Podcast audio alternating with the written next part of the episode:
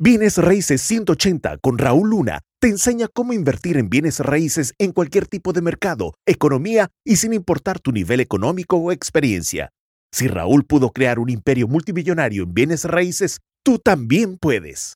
Haz que lo raro se convierta en tu nuevo estándar. Ponme máxima atención porque lo que estoy a punto de revelarte espero que razone en tu mente y que comience a crecer el músculo mental que es lo que necesitas para crear historia. Déjalo habitual para lograr lo inhabitual.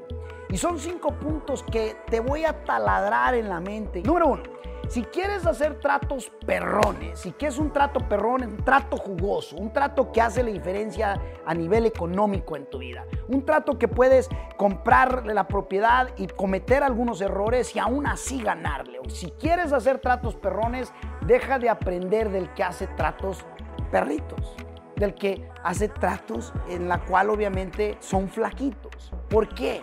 Déjame te explico. Hay un dicho que yo recuerdo que mi mamá me lo decía más seguido y también mi papá, pero ellos me lo recordaban. Dice, tenga cuidado con quien se junta. ¿Por qué? Con quien lobos anda, tú terminas. Número dos, si quieres libertad financiera, deja de escuchar a la persona que vive al día. No necesariamente sea empleado, puede ser empleado, pero hay personas que son emprendedores también, que viven al día.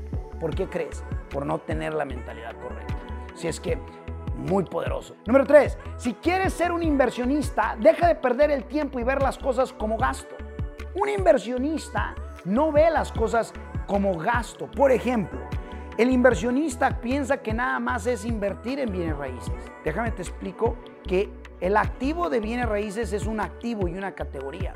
Pero ¿sabías tú que tú eres un activo también? ¿Sabías tú que la persona quiere aprender cómo invertir en los bienes raíces, que es uno de los activos muy valiosos en la tierra? Pero te voy a decir una cosa. El activo de los bienes raíces, quítale el activo más importante que eres tú.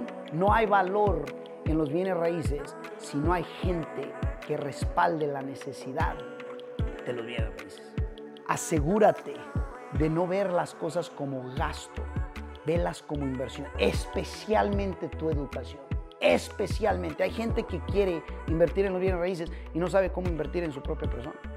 ¿Por qué? Ahora, sí hay gastos, pero los gastos son lo que no te permite crecer, ¿ok? Lo que no multiplicas, aunque todo lo pudieras honestamente, en mi opinión, utilizar para crecimiento. Hay crecimiento emocional, hay crecimiento eh, mental, espiritual y en ocasiones hay crecimiento económico. Sin embargo, deja de ver las cosas simplemente como gasto y comienzas a verlas, o comienza, mejor dicho, a verlas como inversión.